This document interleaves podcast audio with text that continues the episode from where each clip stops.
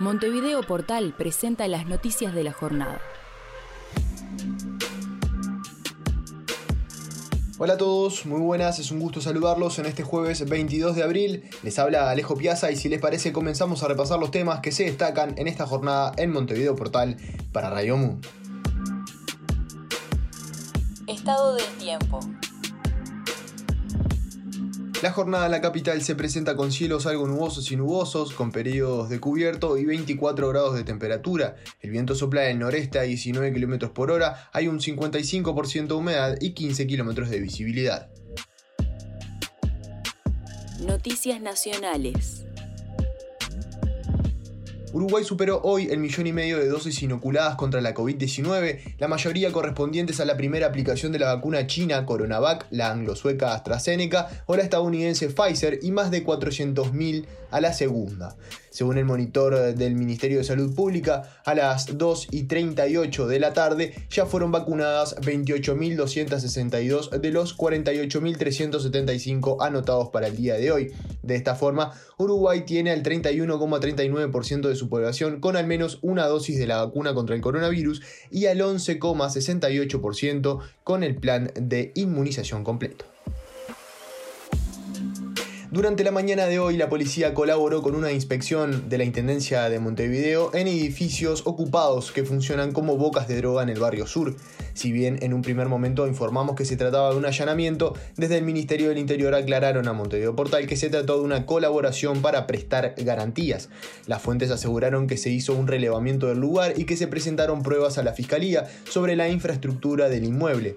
La intención de las autoridades es tapiar el lugar. Asimismo, vecinos de la zona se habían mostrado preocupados por la situación que se vivía en el barrio. La intervención terminó con un hombre detenido. Esta persona apareció en un video que publicó días atrás Montevideo Portal, en donde se lo ve agrediendo a un policía. Los vecinos de la zona grabaron más videos con sus celulares y todos ellos fueron entregados a la policía que finalizó con estos operativos.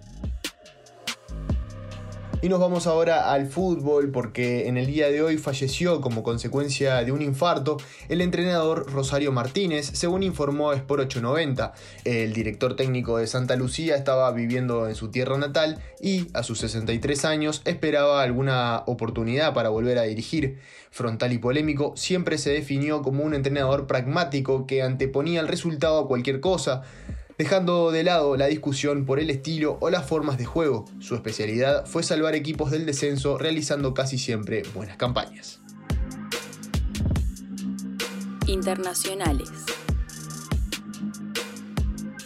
La COVID-19 ya no es la principal causa de muerte en Inglaterra y Gales, según cifras publicadas hoy en Reino Unido, donde se registraron 18 muertes y 2.729 casos nuevos en las últimas 24 horas. Según el Instituto Británico de Estadística, los datos de marzo indicaban que la COVID-19 era la tercera causa principal de muerte en ambos países en marzo. La enfermedad fue la principal causa de muerte entre noviembre y febrero, pero el mes pasado fue superada por la demencia y la enfermedad de Alzheimer. En Inglaterra y en Gales fueron los problemas cardiovasculares, según informó la agencia noticiosa Lusa. Barcos de la Marina Indonesia trabajan para localizar, en una lucha contrarreloj, a un submarino desaparecido con 53 personas a bordo que, si siguen vivas, podrían agotar sus reservas de oxígeno en 72 horas. El sumergible de la Marina Indonesia, construido hace unos 40 años, iba a participar de maniobras que incluían lanzamientos de torpedos. Pidió la autorización para sumergirse ayer en la madrugada sobre las 3 de la mañana y desde entonces no respondió a las comunicaciones o señales.